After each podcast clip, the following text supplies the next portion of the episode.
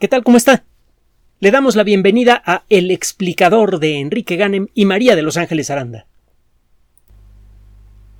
Por mucho tiempo nos ha gustado eh, creer que somos especiales, diferentes al resto de la naturaleza y que somos autosuficientes como especie.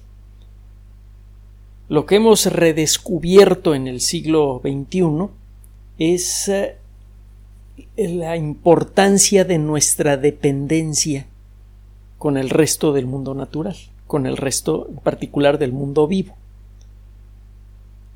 Esta idea estuvo presente durante prácticamente toda la historia de la humanidad, solamente se nos olvidó a finales del siglo XIX y durante el siglo XX como consecuencia de la explosión industrial de, esa época, pero eh, ahora ya eh, más recuperados de las sorpresas tecnológicas del siglo XX, las buenas y las malas, estamos recuperando la conciencia de nuestra interdependencia con el resto del planeta. Uno de los elementos más importantes en el desarrollo de la historia humana tiene que ver con esa interdependencia, con un aspecto particular de ese eh, contacto inevitable y continuo que tenemos con la naturaleza. El desarrollo de la sociedad humana en muy buena medida, para bien y para mal, ha sido mediado por los animales con los que compartimos nuestra vida, nuestra vida diaria. En la actualidad, por ejemplo, en, muchas, eh, en muchos países del mundo, el eh, tener una mascota en casa, generalmente perro o gato, ya no se le considera nada más como una como un entretenimiento un gusto personal, sino que incluso se llega a considerar como una necesidad psicológica en algunos casos. De hecho, una de las mejores terapias que hay para eh, personas que están en prisión por haber cometido delitos violentos es precisamente el, el contacto con animales, con animales pequeños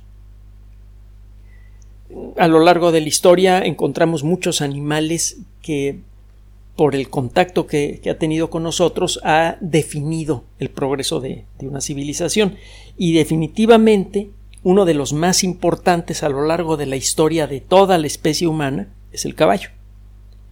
Los primeros caballos aparecieron no mucho tiempo después de, de la desaparición de los dinosaurios, digo, geológicamente hablando, estamos hablando de quizá una veintena de millones de años después de la desaparición de los dinosaurios, y eran animales del tamaño de un conejo. Una de las primeras ilustraciones, este es otro de los elementos relevantes para el ser humano de la historia del caballo, una de las primeras ilustraciones claras del proceso de evolución fue precisamente la evolución del caballo.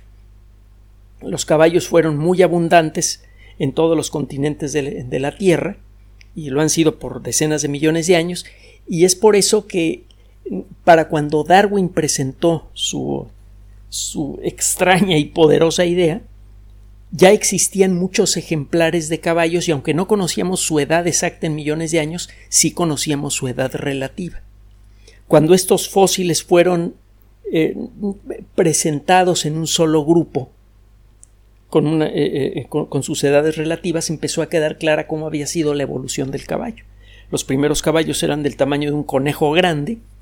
Algunos, eh, algunas especies eh, comenzaron a crecer, otras se mantuvieron pequeñas. Y bueno, otro día platicamos de la evolución del caballo. El caso es que estos animales aparecieron inicialmente en el continente americano, las evidencias más antiguas así lo sugieren, y luego se extinguió por completo del continente el caballo si usted eh, excava en la zona cercana a la Ciudad de México y tiene la suficiente paciencia, tarde o temprano va a acabar encontrando dientes de mamut o huesos, incluso esqueletos completos, va a encontrar dientes de camello y de caballo. Los caballos desaparecen por completo del continente americano y son reintroducidos por eh, los eh, primeros exploradores y colonizadores europeos y esto tuvo un impacto muy directo en el desarrollo de las sociedades tanto europeas como americanas. Para bien y para mal, eh, la, conquista de América redefinió muchos aspectos de la estructura global de la sociedad humana. Y todavía vivimos con, eh, con las consecuencias, incluso culturales. Y eh, eh, una de las herramientas más importantes en la conquista fue precisamente el caballo. Eh, si usted ha leído las historias de,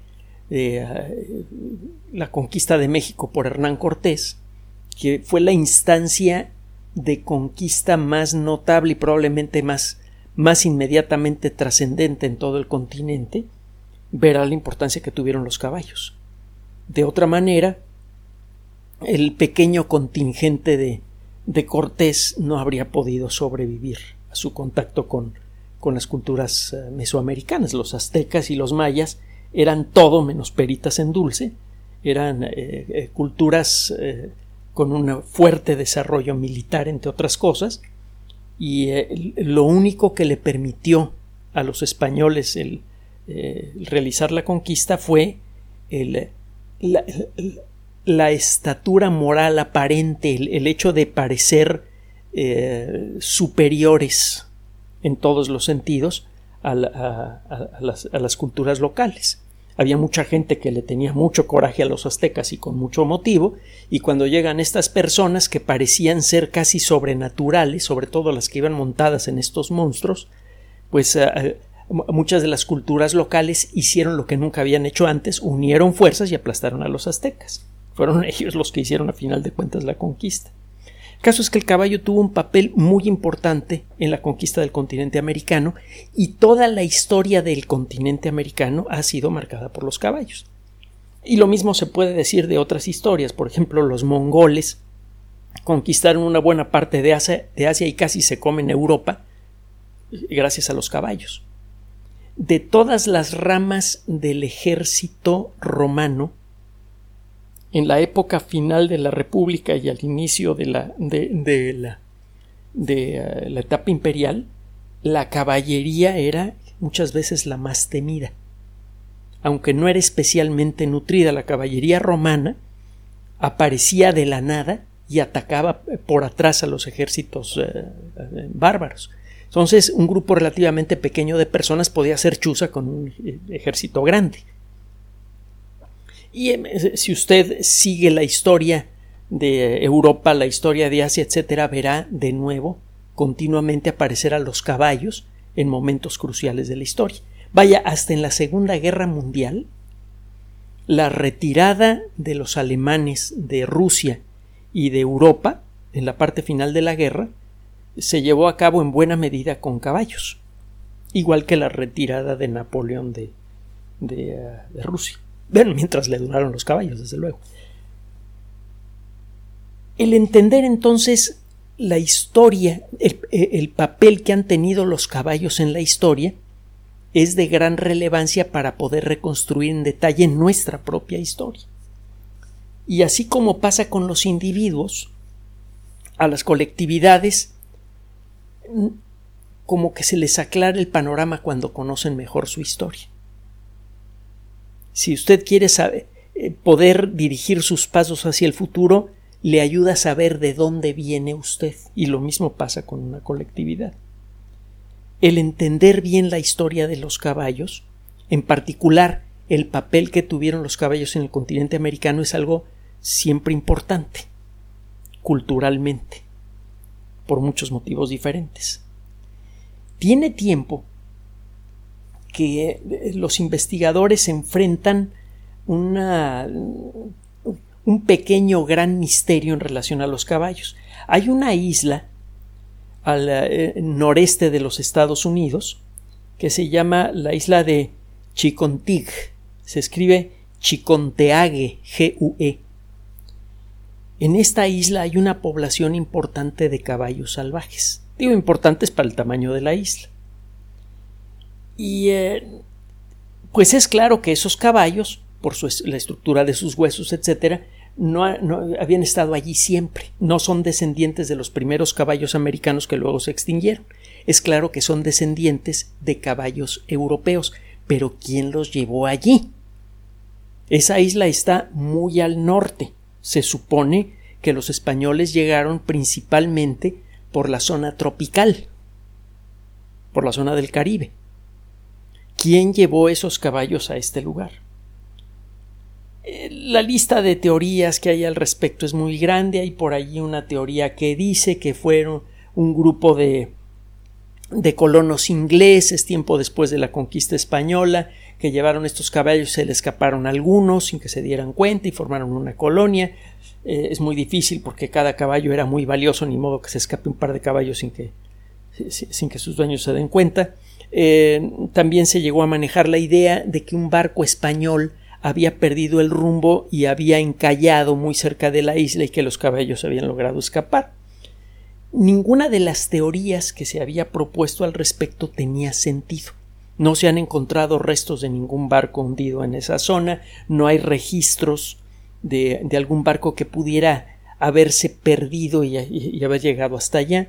Recuerde que en la época de la eh, previa a la colonia comenzó a operar en España un sistema de registro que con el paso de los años eh, se convirtió en algo muy minucioso. el, el, registro que se tenía de todos los barcos que participaban en alguna en alguna aventura era bastante detallado y simplemente no hay un solo registro que sugiera la posibilidad de que algún barco cargado con caballos pudiera haber perdido el rumbo y, haber viajado eh, eh, sin control durante varias semanas y por dos o tres mil kilómetros para llegar a encallar a esa isla estaba muy fuera de la ruta normal de, los barcos españoles.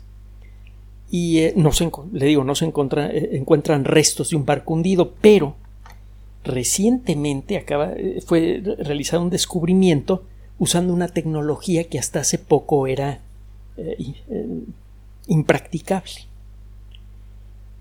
Un investigador del Instituto, bueno, del Museo de Historia Natural de Florida, que está en, relación con eh, varios institutos de investigación que se encuentran en la costa este de los Estados Unidos, se puso a analizar ADN antiguo proveniente de huesos de vacas que fueron encontrados en varios sitios arqueológicos. Y eh, lo que encontró este investigador es, eh, para su sorpresa, que unos ah, unos dientes que se creía que eran de vaca, unos fragmentos casi indistinguibles que se creía que eran de vaca resultaron ser de caballo. Gracias a las nuevas técnicas eh, para la explotación del ADN arqueológico, un tema que tocamos hace poco, es posible ahora recuperar fragmentos muy pequeños de ADN de restos muy antiguos, incluso a veces del suelo mismo en donde encuentra usted un yacimiento arqueológico, es posible amplificar esos restos y dentro de ciertos límites es posible identificar incluso la especie a la que le perteneció ese ADN. Gracias a estas técnicas de ADN arqueológico ha sido posible, por ejemplo, establecer la presencia humana en algunas regiones del mundo en donde no se tiene otro resto arqueológico. Hace no mucho tiempo platicamos de eso. Bueno, en esta ocasión le presentamos a usted un estudio publicado en una revista que hemos mencionado muchas veces, PLOS ONE. PLOS significa Public Library of Science, es decir, Biblioteca Pública de Ciencia. Es una organización que desde su origen eh, se estableció como objetivo el publicar artículos científicos relacionados con las ciencias de la vida de manera completamente gratuita y los artículos de la más alta calidad posible. La primera revista de esta organización, que por sus siglas es PLOS, fue la revista 1, PLOS One. En la actualidad tiene un montón de revistas. Hay una que está dedicada a la computación biológica, otro que está dedicado a la genética. Bueno, en la primera revista, en la revista principal de esta organización editorial, la Plus One, aparece este artículo en el que este investigador se puso a trabajar en eh, unos yacimientos arqueológicos que se han encontrado eh, por un lado en la isla de Chicontig y por otro lado en, eh, más al sur en Puerto Real, que fue uno de los primeros lugares en ser establecidos por, eh, por los colonizadores españoles. Puerto Real era uno de los primeros puertos que tocaban los barcos que venían de, de Europa, en la isla de Puerto Rico, y de allí tenían una base ideal para viajar prácticamente a todo lo que es el sur de América del Norte, es decir, México, todo lo que es América Central y algunos puntos de América del Sur.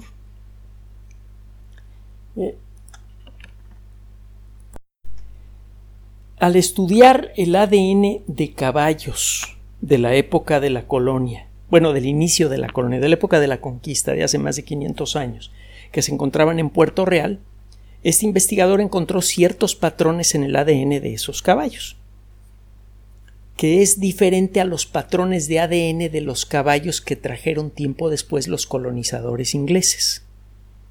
Se trataba de dos poblaciones diferentes de caballos, situados a muchos kilómetros de distancia y que no tenían contacto unos con otros. Eh, esto eh, eh, tiene que ver con nuestra, nuestro entendimiento actual del funcionamiento de la evolución. Si tiene usted dos grupos, dos poblaciones diferentes de la misma especie, y con el paso de los años no existe intercambio genético entre estas dos poblaciones, empieza a ocurrir un fenómeno que se llama deriva genética. El, proceso que sirve para copiar el ADN, por ejemplo, para crear células sexuales para la reproducción, no es perfecto. Siempre ocurren pequeños errores. En la gran mayoría de los casos esos errores o son tan grandes que no es posible que se desarrolle un organismo nuevo, o son tan pequeños que prácticamente no tienen efecto. Solamente de vez en cuando, por suerte, es que ocurre algún cambio genético lo suficientemente grande para dejar una huella, para producir un cambio importante en la forma o en la función de un organismo, sin que el organismo quede debilitado por eso.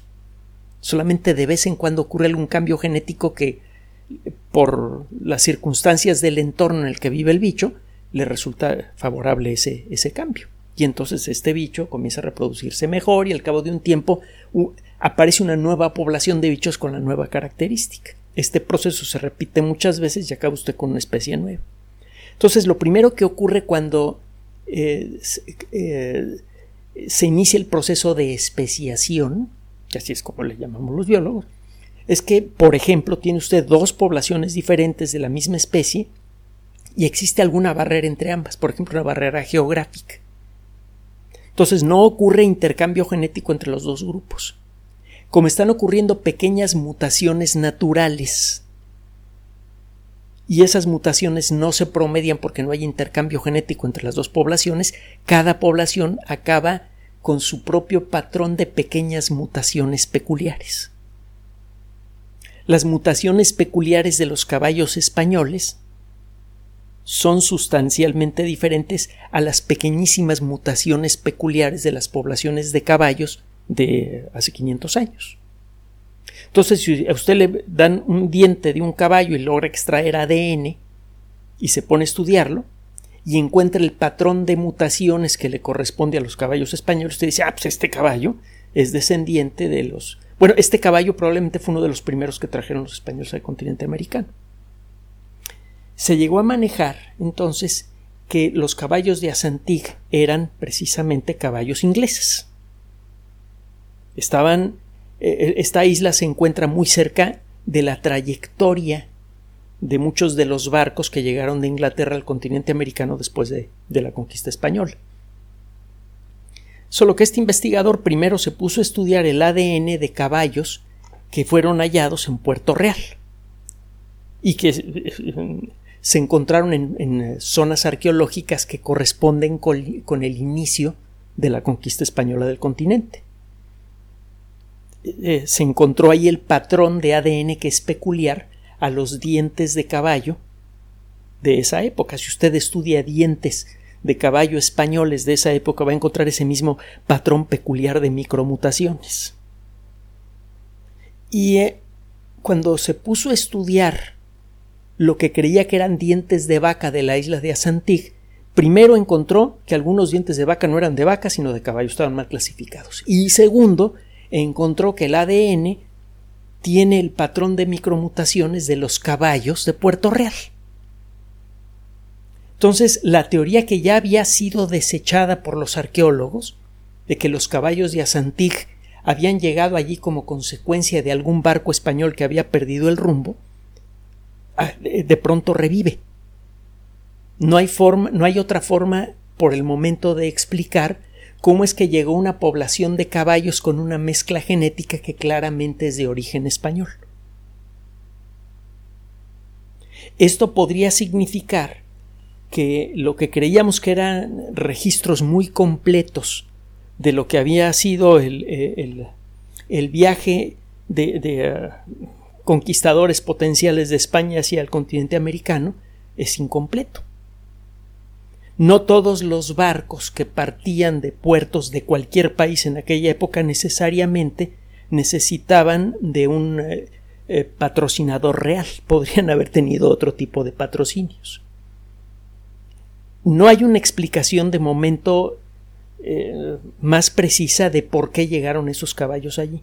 Pero ciertamente la evidencia sugiere que cuando menos en una ocasión un barco español derivó tan al norte que casi llegó a la frontera del a la actual frontera entre Estados Unidos y Canadá, porque sus caballos se encuentran allí. Eventualmente, este pequeño detalle podría juntarse con otros detalles que podrían ser descubiertos con esta misma técnica, que le digo no, estaba disponible para los arqueólogos hace 10 años, y podríamos poco a poco ensamblar una perspectiva más completa de lo que fue uno de los momentos más uh, definitivos en la historia de la colectividad mundial. La colonización del continente americano no solamente implicó el contacto extremo, el último contacto extremo entre dos culturas, entre dos grupos de culturas, por motivos que todavía no entendemos bien, que podrían tener que ver incluso con un impacto extraterrestre, lo hemos platicado en otras ocasiones, las culturas en el continente americano se atrasaron mucho con respecto a las europeas. Tenían el mismo empuje, el mismo talento, las mismas circunstancias, pero arrancaron tarde. Eso generó un desbalance cultural enorme que generó todos los fenómenos de, la conquista con los que ahora vivimos, con muchas distorsiones, por cierto. la colonización del el descubrimiento del continente también generó una serie de perspectivas geopolíticas muy peculiares.